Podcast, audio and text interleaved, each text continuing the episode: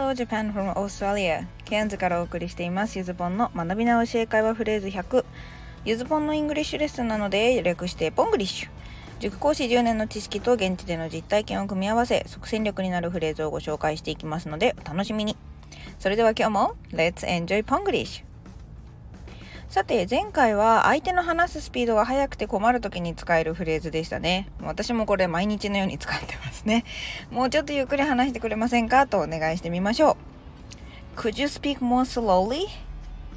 まあ、言いましたか？これは英会話で本当に必要なフレーズだと思うので思い出せなかった方はぜひ前回の記事も読み直してみてください。あのもうちょっとねこう申し訳なさそうな感じにすると Could you speak a little bit more slowly? ってあ、まあ、a little bit 足すっていうのもありだと思います。そして後半は ER ともどちらをつけるかの区別について、まあ、ちょっとね解説というより思うところを綴ってみました。まあなんかもはや随筆みたいになってました。ごめんなさい。でも多分またこんな感じで喋ります。はい、それでは今日はですね、まあ、ぼちぼち比較三兄弟からは離れて、こんなフレーズをご紹介します。もう私がいるケアンズではそこまでじゃないですけど、あの、日本にいた時はというかですね、この時期、日本では絶対に使えるフレーズだと思います。Today's phrase Get out of bed Get out of bed はい。あの、私がね、冬特にね、一日の中で一番苦戦をすると言っても過言ではない生活動作です。まあ、もちろん go out にも外に出るって意味があるんですけど、やっぱり例文検索とかでちょっとこう、軽く調査をしてもですね、布団から出る場合は get out を使う方が多いです。まあ、これは go と get の違いに理由があるんですけど、まあ、詳しくは後半で解説します。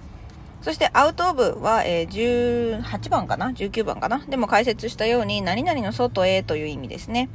そして、bed に my とか the とか何にもついてない理由は覚えていらっしゃるでしょうか ?go to school が、ま、なぜ学校に通う？と訳すのか？と原理は同じです。英語の名詞は何もつけないと輪郭がないんでしたね。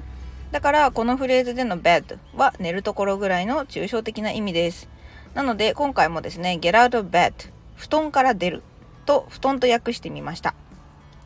英語の名詞については、ちょっとね、あの、名詞の解説43、4番あたりで、まあ、リンク貼っとくんですけど、ノートにはね、受け直してもいいですし、あの、一応ね、名詞の解説をちょっとだけ動画でしたことがあるので、これもノートに貼っておきます。よければ復習してみてください。そしてこのフレーズをご紹介するにあたって皆さんが使える例文といったらですね、もうこれしかないと思います。I don't want to get out of bed. はい、これもっとあのくっつけると I don't wanna get out of bed っていう風にめちゃくちゃくっつけることもできます。I don't wanna get out of bed. もうこんぐらいかな分けると。ぜひやってみてください。ちなみにあの、このタイトルの日本語ですけどね、曲がね、あの、皇帝ペンギンちゃんと、えー、内首獄門同好会っていうなんか鬼のようなコラボでの YouTube 動画というか、歌がですね、あったりもするので、あの、これ私よく聞いてます。なんか、むしゃくしゃした時とかね。はい。なんで、ちょっと興味ある方はね、布団の中から出たくないって YouTube で検索してみてください。あの、可愛いのに、可愛いのに激しいです。はい、あの、脇道にそれまくってるんですけども、今日も京都でね、はい、プラスアルファのコーナー行ってみたいと思います。今日のテーマは、Master of Get と、まあ、題しまして、今回は Get を Go と比較してみたいと思います。31番で B と Get の違いを解説したんですけど、今回は移動の意味で使われる Get について考えてみます。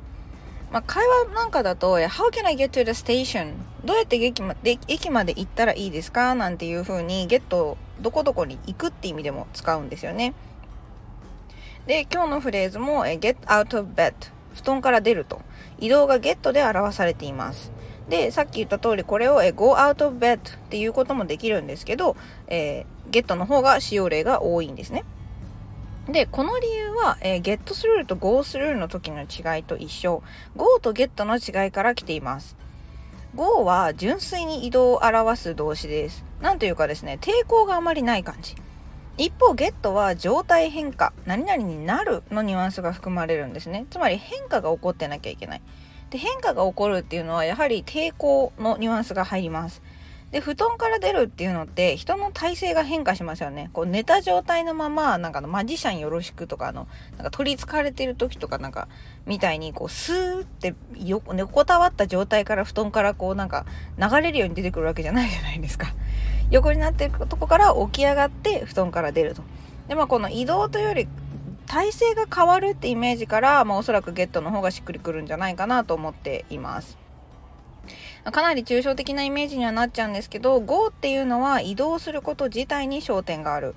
そして Get はその移動によって起こる変化に焦点がある、まあ、こんな風に使い分けているんじゃないかなと思っています。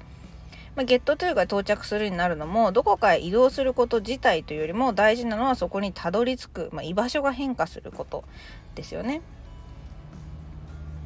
はい。まあ、でもですね、まあ、このニュアンスの違いってまあもちろんあのありますよありますけどどっちでも別に通じます。はい、大丈夫です。なんかあなたのこうニュアンス抵抗があったっていうことが言いたいか言いたくないかっていうどっちかっていうとまあイメージの微妙な違いになります。なんでまああのもちろんどっちかね使い分けれたら一番いいんですけどこれどっちだっていちいち会話の時に考え込んじゃって喋れなくなるぐらいだったら別にいいですどっちでも。まあ、まずは楽しく英語を言えるようになることとかその通じたっていう感動とか興奮を私は味わってもらいたいと思ってるのであんまりその辺はねあの目くじら立てないでやっていきましょう。はい、それではレッツトライのコーナーです。今日はちょっとおふざけが過ぎましたかね。まあでもまあこういう感情が入り込むような英語って定着も早いんですよ。そして私も何より喋ってて楽しいんですね。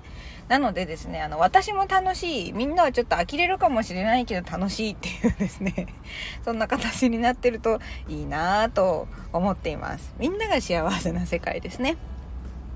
さて、そんなわけですね、今日も2問いきましょう。1問目はですね、もう布団の中から出たくないと、あの、感情を込めて言ってください。